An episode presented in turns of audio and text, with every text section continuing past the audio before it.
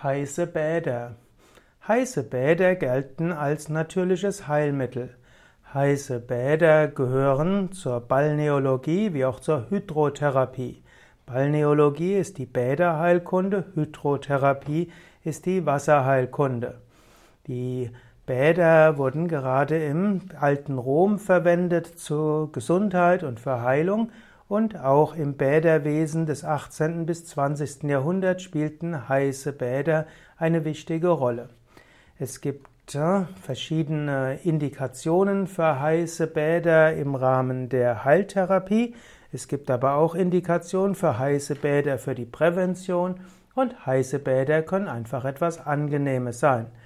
Ja, es gibt äh, verschiedene Schmerzzustände, die, die gelindert werden können durch heiße Bäder, zum Beispiel rheumatische Erkrankungen wie auch Arthrose, wie auch verschiedene Reizzustände.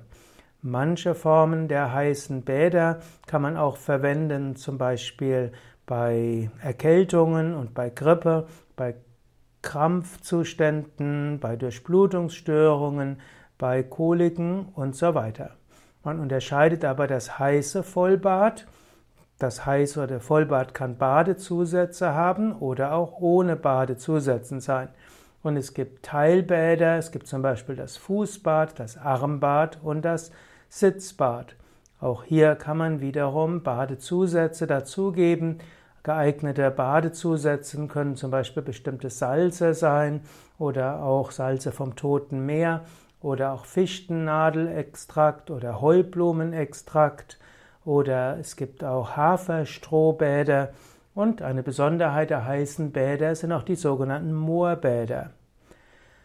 Es gibt auch noch andere Formen der Bäder. Im weiteren Sinne gelten auch Dampfbäder als heiße Bäder, also Dampfanwendungen.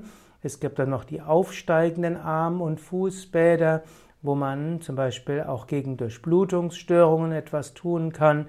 Man kann diese auch gegen Raucherbeine anwenden. Es gibt auch Heißluftbäder und es gibt Teillichtbäder.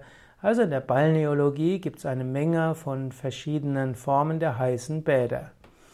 Heiße Bäder können auch einfach wohltuend sein, im Winter oder auch nach einem anstrengenden Tag. Im meisten Fällen kann man heiße Bäder anschließend ergänzen durch eine kalte Dusche, einen kalten Guss, insbesondere über Unterarme und Unterschenkel. Oder man kann ein heißes Bad machen und dann 30 Minuten lang eingehüllt sein in Frottiertuch und Decke und so die Wärmewirkung eine Weile wirken lassen. Also zwei Möglichkeiten, heiße Bäder abzuschließen. Das eine wäre mit einem kalten Guss über Unterarme und Waden. Zweite Möglichkeit wäre etwa 30 Minuten lang ruhen.